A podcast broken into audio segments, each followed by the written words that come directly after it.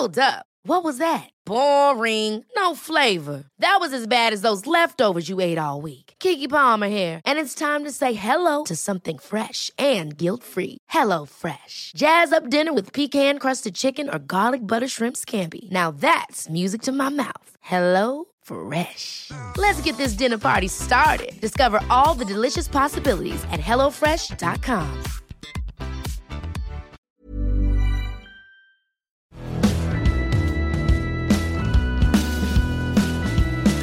Bienvenidos todas y todos a Sin Comentarios, los temas y noticias que a todo el mundo interesa con las opiniones que absolutamente nadie pidió.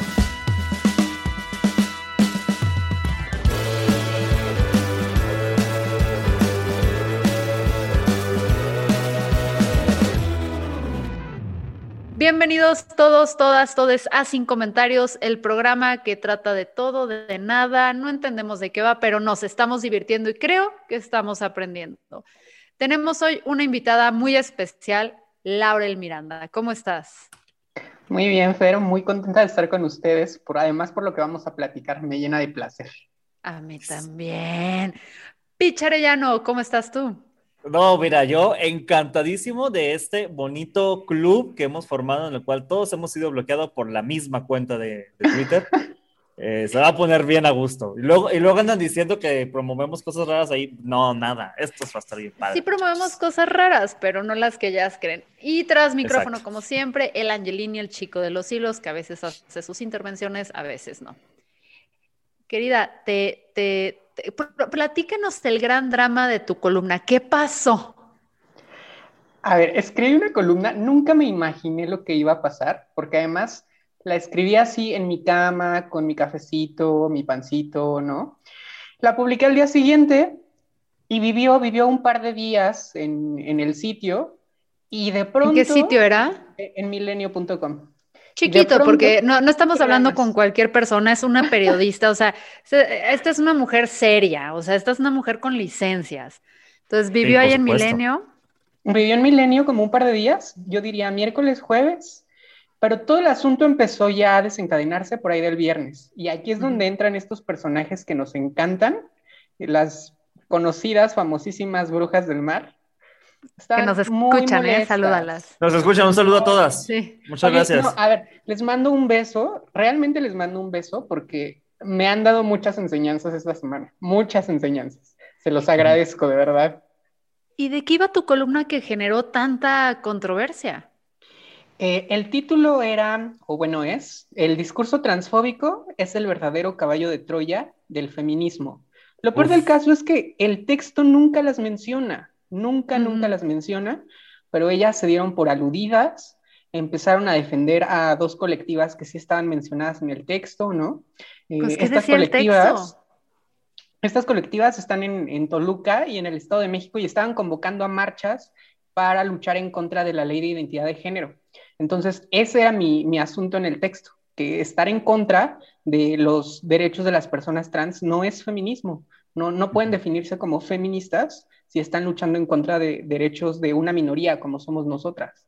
Entonces, pues les caló muchísimo porque, bueno, ustedes las conocen, son súper biologicistas y solamente eres mujer si tienes vulva y si no, pues ya te chingaste, ¿no? Entonces... ¿esta marcha en qué día se iba a llevar a cabo? 8 de marzo. Ah, chiquito, chiquito el día. Ah, qué caray. significativo. Óyeme. Qué coincidencia. Exacto. Sí. sí, estaba muy molesta por eso y porque además en un póster em, que estaban distribuyendo en redes sociales aparecían los rostros de algunas chicas trans que yo conozco y pues la neta sí, sí me encendió, ¿no? Me, encendió no tanto porque las conozca, sino porque no tendrían por qué estar utilizando la imagen de ninguna persona porque ellas mismas se quejan de eso, ¿no? O sea, del texto se quejaron de que, de que las mencionara. Entonces, ¿por qué ustedes sí pueden y nosotras no podemos exponer nuestras ideas, ¿no? Entonces, pues ahí se empezaron a sentir aludidas, empezaron a dedicarme un par de tweets, hasta que pues ya, empezaron a pedir hablar con medio mundo, ¿no? Con medio mundo, porque querían exigir sus derechos las señoritas. Pero básicamente aplicaron, Ajá. aplicaron esa, la que dijimos antes, de quiero hablar con el gerente, tráeme a la persona encargada de esto porque no me gusta, la salsa que hay en este artículo que estoy pues, leyendo. Pichas que son mis colegas, son morras blancas privilegiadas, es a lo que estamos acostumbrados. ¿Puedo hablar con el manager? Pues justo fue así, porque les pusieron en el Twitter. ¿Cómo les pusieron? El gerente no habla con estúpidas. Y ellas respondieron. ah, no. Fue una Vas a ver que sí. Vas a ver que Chicas, chicas, aprendan a callarse. Sí, se, se dieron un autogol ahí.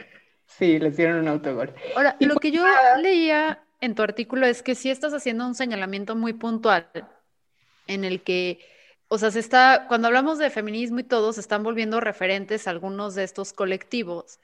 Y, y, como que parece que hay mucha hueva por parte de los y las periodistas de investigar qué onda con el feminismo, porque además ha cambiado radicalmente, y uso radicalmente como en la palabra no haciendo alusiona al, al, al, donde justifican, a las teorías donde justifican su transfobia, que tenemos un episodio muy bueno sobre el feminismo radical y realmente por qué este no debería ser transfóbico, como es una forma de torcerlo, sino que es un cambio radical donde de repente eh, se está volviendo como que ser feminista sinónimo de ser transfóbica y las personas que más visibilidad tienen eh, o los colectivos que más visibilidad tienen, aquellos que son promovidos por Lidia Cacho, que tienen prensa, tienen todo, pues tienen tintes, ya ni siquiera tintes, son abiertamente transfóbicas. Entonces tú yo lo que veía es que hacías un llamado a la razón de decir, atención, Sí, a que nos venden una idea de feminismo, nos sumamos a una colectiva y de pronto en el paquete no solamente es estar luchando por la despenalización del aborto, sino también por frenar los derechos de las personas trans. Entonces, son colectivos que de alguna manera tienen muchos seguidores en redes sociales, porque pues ahí sí igual vale, la pena reconocerles que, que hacen un buen trabajo, por ejemplo, en Instagram, ¿no? Van publicando como infografías, van publicando historias, y manejan muy bien el Twitter y etcétera pero en el paquete. Pero también lo hacen a veces a costa de otras mujeres, donde se fusilan su contenido, quitan el nombre de las creadoras eh, y lo asumen como suyo, porque ha pasado. O sea, eh, sí, sí son muy buenas, son buenas estrategias digitales y también tienen, han tenido causas súper chidas y han hecho cosas súper chido. Y eso se les reconoce. Es como, gracias por hacer esto en nombre del feminismo, pero esto está bien jodido. Claro. Sí, ahora mismo justo están diciendo que qué casualidad que vino este texto muy poco antes del 8 de marzo, como si de alguna manera fuera un llamado a frenar la marcha en favor de las mujeres. Y esto no es así, por supuesto que se puede marchar. El tema es que las marchas estaban siendo convocadas contra la ley Agnes, ¿no? Esta ley que iba a permitir eh, pues la libre identidad de género para las personas trans en, en Puebla. Entonces, oye, pues no convoques el 8 de marzo, que sabes que va a ir un chingo de morras, y que seguramente muchas de ellas no van a saber que están luchando además para restringir nuestros derechos. Entonces, pues eso estaba muy culero, la neta. Sí, están. Ahí, a mí, fíjate que ese es un, un, debate que yo he traído mucho últimamente después de esto, que bueno, no creo que sea prudente marchar este 8M precisamente por la, eh, por la pandemia y todo, pero aunque no hubiera pandemia, yo sí traigo un debate donde digo, híjole, el 8M es una fecha que no, o sea, no es, no es, no es el día en contra de, las mujeres trans. O sea, no es el día, es el día eh, a favor de las mujeres y sus derechos y todo. Y entiendo que desde el feminismo podemos tener diferentes perspectivas, eh, donde algunas cosas no estaremos de acuerdo ni nada, pero debería ser un movimiento donde todas y todes somos bienvenidas, ¿no? Donde hay cabida para todas nosotras. Entonces, de repente ver que los colectivos más visibles en México están llegando a querer como reclamar ese día como suyo y a querer darle este giro de decir, este, vamos en contra de, los derechos de las mujeres trans desde una perspectiva, como decías, basada en, biología, que género y todo, creí que ya lo habíamos superado, o sea, a veces se siente como que estar hablando con hombres de 1800.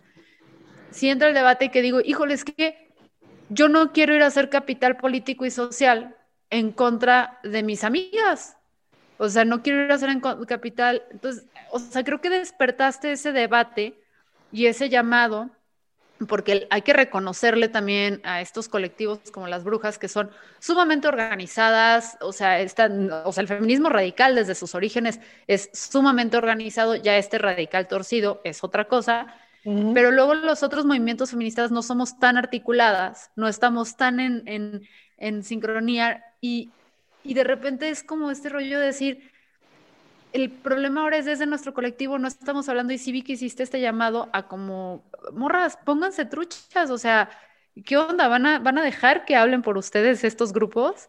Y eso pues sí. me llamó así, cabrón. Qué, bien, Fer. Es justo que no les vendan gato por liebre, ¿no? Porque a mí me parece muy importante ahorita tocar este tema porque es algo que está ocurriendo en España. Están luchando por la ley de identidad de género en todo, en todo el país, ¿no? Entonces, a mí me parece que nos tenemos que poner las pilas porque va a ser un debate que va a venir muy pronto a México y no me gustaría que, como tú dices, son súper organizadas, ya están armando toda la propaganda, que lo borrado de mujeres, que la ideología de género, en fin, ¿no? O sea, son muy hábiles para diseminar sus propias ideas. A mí no me gustaría que nos tomaran desprevenidas, desprevenidos, desprevenides. Me parece que justamente el texto les caló tanto, uno, porque se sintieron aludidas, porque ese es el feminismo que ellas promueven, y dos, porque de alguna manera fue un llamado de atención a sus miles de seguidoras, a oye, pues no te voy a decir que las dejes de seguir así a ciegas, pero revisa el contenido, porque ahí metido entre todo eso te están diciendo que las mujeres trans no somos eh, personas dignas de derecho, que eh, no tenemos derecho tampoco a acceder a los deportes, que las estamos poniendo en peligro. Y, ciertamente me parece una ridiculez, porque al final del día ¿por qué tendríamos que poner o por qué borraríamos a las mujeres si en este momento platicamos entre nosotros, nosotras? Em, ¿A cuántas mujeres trans conoces? En la ciencia, en las matemáticas, en la medicina, en los espectáculos. Conozco más mujeres cis que mujeres trans en cualquiera de estas áreas que mencionas. Veo más a mujeres cis. Mira, te lo voy a poner así de cabrón. Yo me considero una persona súper progre, güey. Este, y eh, llegué a ver cómo se llamaba esta serie donde cambiaban como, ay, que hicieron las, las hermanas Sense, Sense, se llamaba Sense8. Sense8. Ok, ah, ahí te va. Yo que me considero una persona súper progre y lista para así, todo el mundo delante. Y una de mis mejores amigas, mi hermana, es una mujer trans. Eh, siempre he como que tenido esta postura de, güey, cuando llega a tener hijos y son gays, no hay bronca, no hay pedo, no sé qué. Y me acuerdo que hay un momento en lo de Sensei que llega un personaje y le presenta a su mamá, su pareja, que es una mujer trans.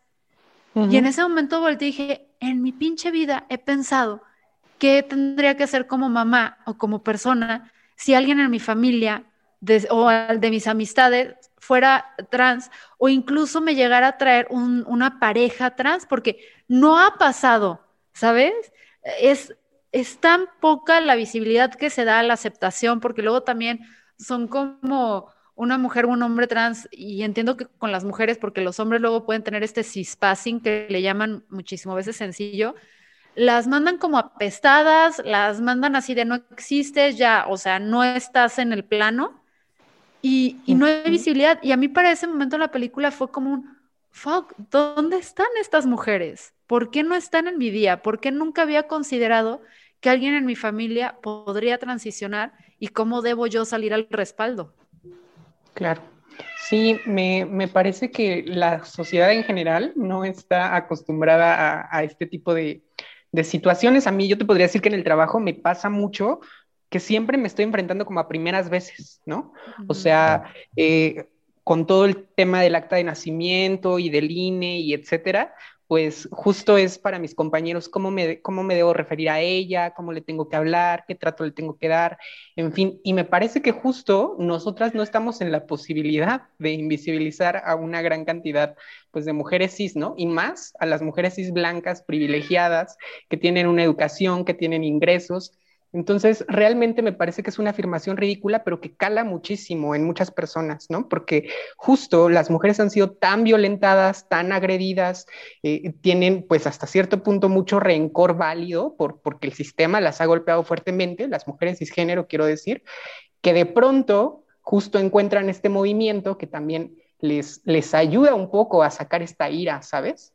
Y es que me, ahí, te va dando encuentro yo la misoginia en esa forma de pensar, porque he reflexionado lo, lo, que dices bien, cabrón. O sea, entiendo por un lado que cualquier cosa, porque se apelan a, es que como tuvo privilegios cuando era varón, entonces ya queda anulado para ver la competencia de quién sufre más, donde yo como mujer blanca digo, bueno, es que si es la competencia de quién sufre más dentro del feminismo, pues yo ni debería estar en el feminismo porque soy blanca de clase acomodada y todo, entonces pues yo tampoco, o sea, eh, entonces ahí te va cuál es, a mí qué es lo que me impresiona y donde encuentro la misoginia en irnos tras las mujeres trans, que es, creo que está bien interiorizada, que es mucho odio a los varones y mucho rencor porque nos han fastidiado, porque no todos los hombres son malos, sí, pero pues, los hombres, algunos, unos cuantos son lo suficientemente malos para que todas nosotras tengamos un chorro de miedo. Y siento que cuando, cuando se transiciona a ser mujer, de repente como que descargamos nuestro, nuestra ira contra las mujeres trans porque las vemos más débiles que a un hombre. Entonces sabemos que ahí podemos lastimar, sabemos que ahí podemos hacer todo aquel dolor que nos ejercieron a nosotras, lo podemos canalizar, porque sí hay cierto reconocimiento de que eres morra, pero, o sea, transicionaste, pero como eres morra, pero como eres, o sea, y esto hablo como ellas, ¿no? Eres morra, pero también eres hombre, entonces te voy a violentar súper cañón y te voy a pegar como no me atrevería a pegarle a un hombre cis. Y ahí es donde yo digo, ¿que eso no es misoginia? Totalmente. Es, es, una misoginia muy, muy profunda y a mí me gustaría también decir que los hombres trans, que tú decías hace un momento que a lo mejor no, no hay tanta visibilidad porque de pronto tienen el passing y entonces es más fácil que se camuflen entre la gente, pero hay una gran violencia hacia ellos porque les llaman traidores, ¿no? Es decir, por haberse convertido, entre comillas, convertido en hombres, por pasarse al lado malo de la fuerza, al lado oscuro de la fuerza. Y, y a las personas que deciden de transicionar, es decir, a estos hombres trans que de pronto dicen, bueno, ok, no, yo sí quiero ser mujer lesbiana o lo que sea, utilizan sus experiencias para demeritar al resto de las personas que estamos satisfechas con nuestra transición. Entonces, me parece un, un asunto muy macabro porque tiene que ver con todas estas, los llamados ecosigno, son, son terapias de conversión, conversión, perdón, básicamente es eso. Eso es lo que están haciendo, eso es lo que están promoviendo, eso es lo que quieren porque como tú decías, todo parte también de, la construcción de la identidad masculina como el enemigo a vencer, Y, a mí, yo estoy muy en contra de esa postura, es decir, yo antes me la compraba, ¿no? Yo, yo decía, sí, a mí me gustan las brujas del mar, a mí me gustan, y no voy a mencionar, no voy a, mencionar a otros colectivos porque si no va a volver a ser el infierno en Twitter, pero, pero yo sí decía, ellas tienen la razón, los hombres, pues fueron socializados de tal manera, es imposible que la estructura cambie, la chingada, ¿no? Pero no, lo real es que el sistema cis heteropatriarcal nos atraviesa a todos y a todas, de distintas maneras, pero a todos nos está chingando la vida, ¿no? Entonces, si tuviéramos que construir un enemigo, sería ese sistema, no una identidad, no los hombres, no las mujeres, no las mujeres trans, no los hombres trans, no las personas binarias. Y entonces, pues, Creo que ahí es en donde está como la, falla de, su razonamiento. Hay mucho rencor hacia una, una identidad y no la mueven. O sea, a mí me consideran hombre y no me mueven de ahí. Es mucha individualización de, esta parte, ¿no? Como, como lo mencionas, esta... Ahora sí que esta represión, toda esta parte que se ha sentido violentada, que evidentemente sabemos que, y no estamos debilitando su, su, su sufrimiento de esa parte, pero también como que lo están expresando de esta manera tan, tan personal hacia alguien más, ¿no? Justamente como dicen tú, Fer, como dices tú, Laurel, este, pues están haciendo personal algo que están sufriendo todos los días, ¿no? O sea, en ese sentido también, Laurel, ¿cómo, ¿cómo piensas o por qué crees que está tomando tanta, tanta fuerza? O sea, lo mencionas en el texto, es como un caballo de Troya que es como que más o menos disfrazado y hasta que no te das cuenta, pum, ya estás haciendo este, pintas asfólicas en Toluca. ¿Por qué crees que está este, tomando tanta fuerza en este momento? ¿Qué es lo que le hace tan atractivo? ¿El hecho de que no sepamos que son transfobas? Yo creo que es porque toda la sociedad hemos sido educados, educadas en el machismo, en el racismo, en la colonialidad. Entonces, es muy fácil que este tipo de discursos calen muy hondo en la gente que, no se reconoce como transfóbica. Estoy pensando, por ejemplo, también en países justo como Estados Unidos, en donde jamás nos imaginábamos hace cuatro, hace ocho años que un presidente como Donald Trump llegaría al poder, pero en realidad son sentimientos que están tan ahí en la gente, tan en su, en su inconsciente, que de pronto llega alguien que, les da luz y entonces de ahí lo agarran. Igual con, la transfobia, me parece que la, la, sociedad mexicana en su mayoría tiene ideas muy misóginas, muy transfóbicas, muy homofóbicas, muy racistas. Entonces es como prenderle fuego a la gasolina y es muy fácil que, que prenda. Y te lo digo yo porque les estaba diciendo hace un momento que yo seguía a este colectivo, a las Brujas del Mar. Yo soy una persona trans ahora, pero hubo un tiempo en mi vida en que, en que me odiaba. Es decir, si ah. nos hubiéramos conocido hace cuatro años, yo sentía que las personas trans estaban ejerciendo violencia contra las mujeres, que eso era misoginia. Y en el momento en el que se me cruzó por la cabeza que yo soy una mujer trans, me sentí asqueada, me sentí traidora, me sentí que, que, estaba poniendo en peligro a las mujeres, ¿sabes? Es decir, yo ya me había comprado todo ese discurso y tan me lo había comprado que ni siquiera me atrevía a respetarme a mí misma. Y es precisamente por eso que el discurso transfóbico me parece muy peligroso, porque no solamente, no solamente le va a llegar a personas que concuerdan con él, sino también a personas que no están tan seguras de su sexualidad, de su identidad de género, y que se pueden estar cuestionando a sí mismas. Y yo no quiero que eso le vuelva a pasar a otra mujer trans, a otro hombre trans, que se vuelvan a, a dejar seducir por este tipo de discursos, que no se validen, que no se respeten, que no se sepan amar. Entonces, dado que me pasó a mí, no, no quiero que le vuelva a pasar a nadie más. Sé que es un poco imposible, pero al menos estoy haciendo el intento. Pues soñar, ¿no? Tienes la fuerza emocional que, o sea, afortunadamente ahorita, pero sí, lo que dices justo de, las mujeres que han transicionado y que vuelven, sé que tienen dos personas ahí que son eh, de pelea, que luego es, yo también he tenido confrontaciones con ellas, les voy a decir así porque sí me pasa que cambian de soy mujer, soy hombre, soy mujer, soy hombre, depende de qué argumento quieren hacer, son muy maniqueístas. Em, y nada más se trata como de, y son, y son, irónicamente cuando hablan de, de, mujeres trans, estos colectivos y estas personas, nada más las consideran a ellas, ellos, ellas, como se llamen, o sea, yo respeto su identidad, pero me, o sea, me la cambian mucho. Y es como, nada más estas dos personas vamos a escuchar. Y tú, oye, y las miles de personas que te están diciendo que por ahí no va, compa, porque ellas no? O incluso lo que hablamos de, de los hombres que transicionan, que a mí cada rato me dicen, oye, y pertenecen en el feminismo, los estamos defendiendo, y los, este, las transmasculinas.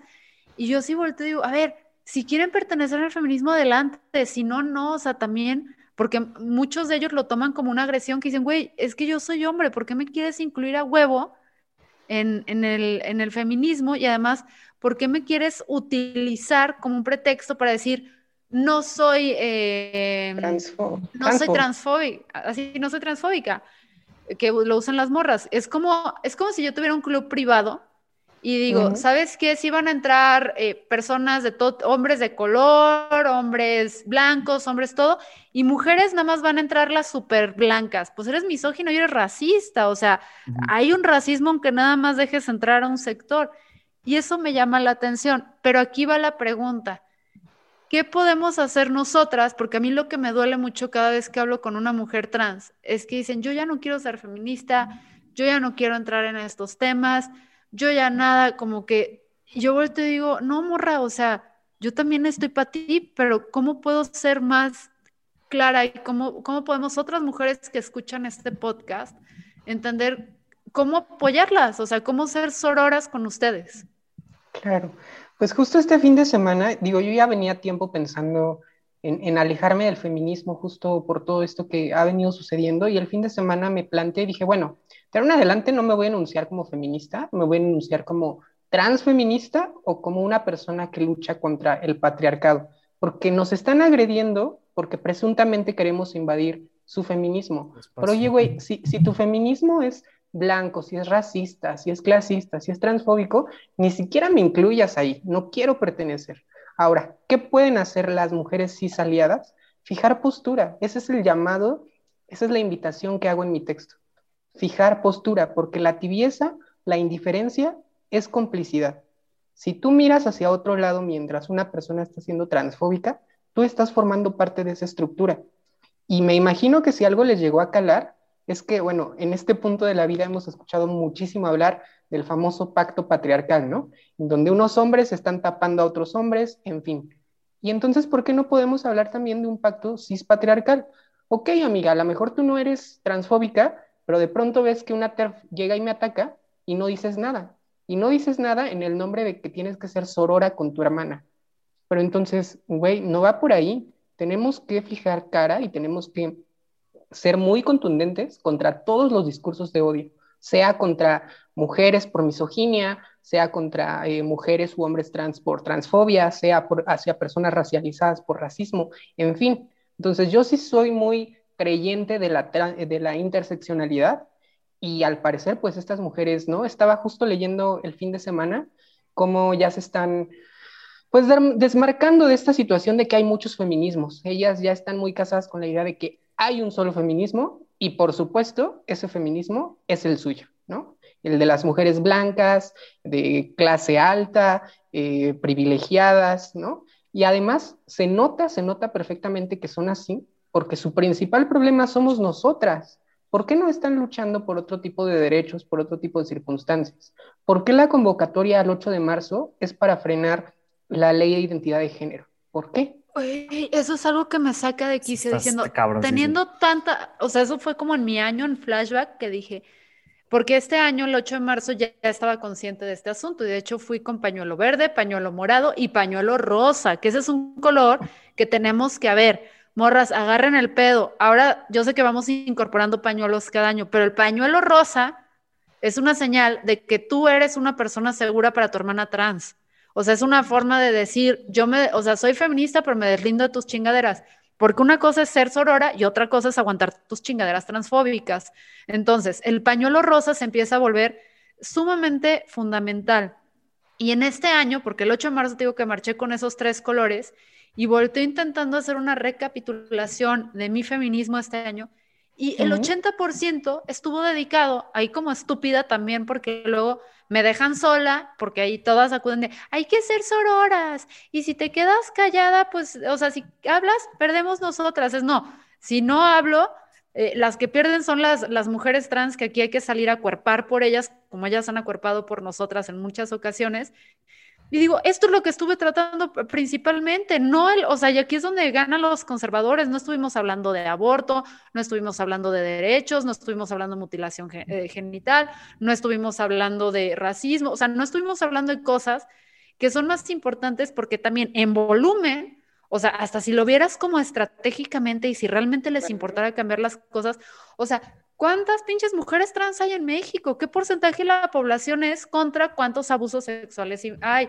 ¿Contra cuántos eh, casos de trata de... O sea, si volteas y dices, güey, o sea, hasta estratégicamente no mames, o sea, estás preocupándote porque se te está tapando el excusado cuando la casa se está incendiando, o sea, por ahí no, compa. Literal.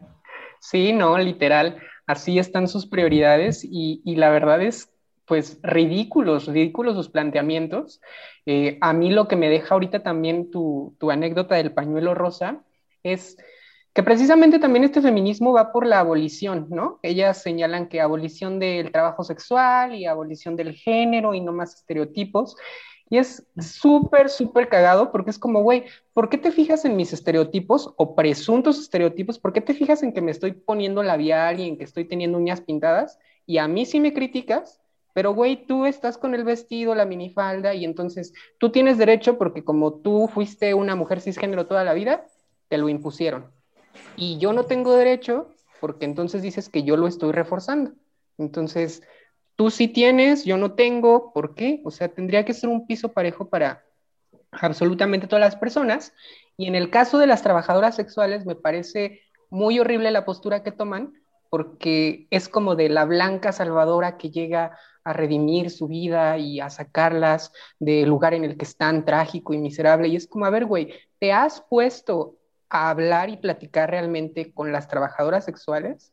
¿Les tomas en cuenta?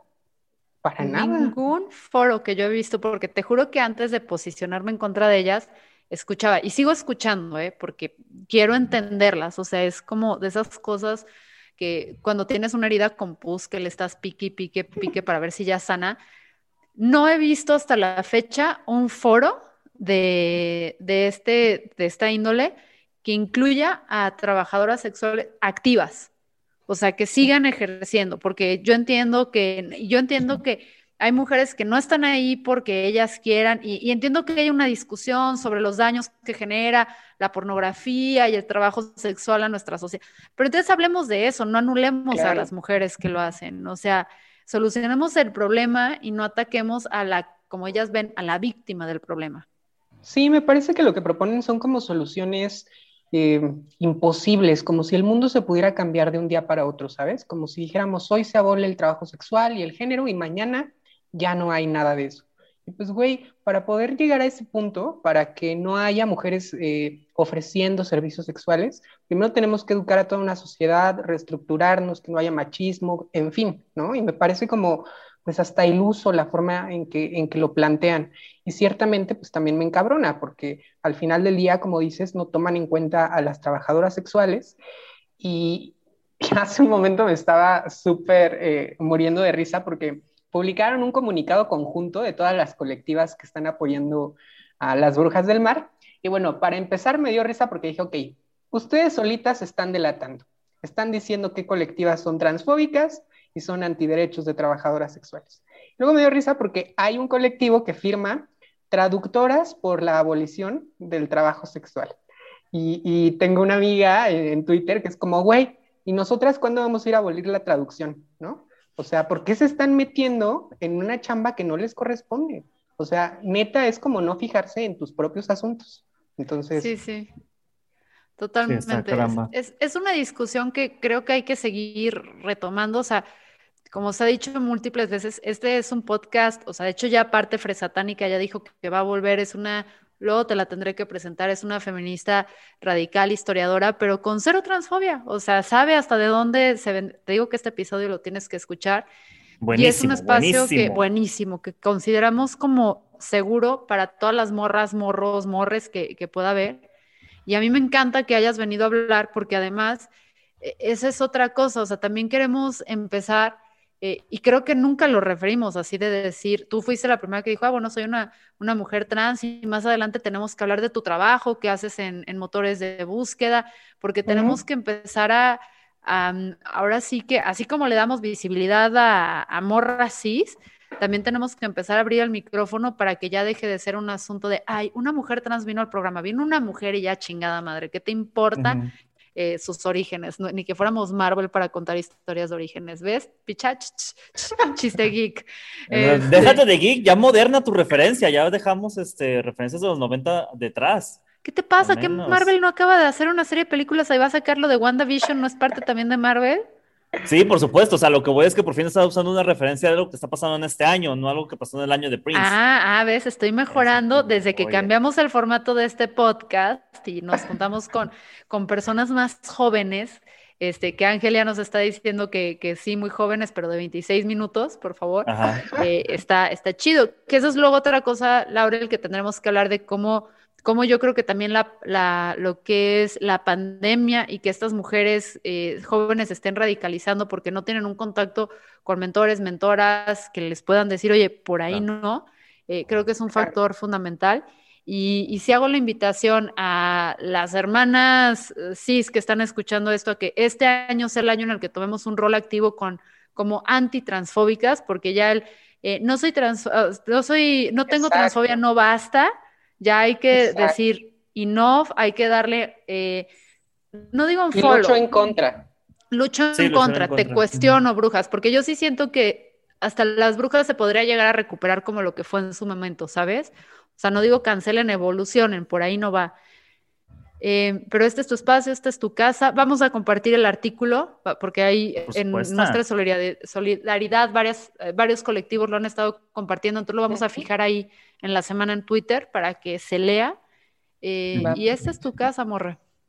Muchas gracias, un gusto estar con ustedes y el feminismo para todas. Para todas. Y respecto, y respecto a esto del artículo, Laurel, si alguna vez en tu carrera de periodista sentiste que nadie te leía o que no valía la pena, pues con esto ya viste que tienes mucho foro y muchas personas que están leyendo lo que haces. Entonces, muchísimas gracias por escribir y no dejes de hacerlo, por favor. Claro que sí, seguiremos acá. gracias. Chao.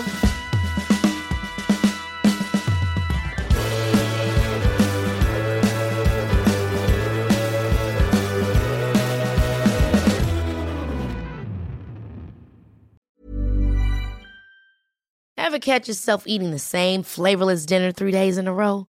Dreaming of something better? Well, HelloFresh is your guilt-free dream come true, baby. It's me, Kiki Palmer. Let's wake up those taste buds with hot, juicy pecan-crusted chicken or garlic butter shrimp scampi. Mm. Hello Fresh. Stop dreaming of all the delicious possibilities and dig in at HelloFresh.com. Let's get this dinner party started.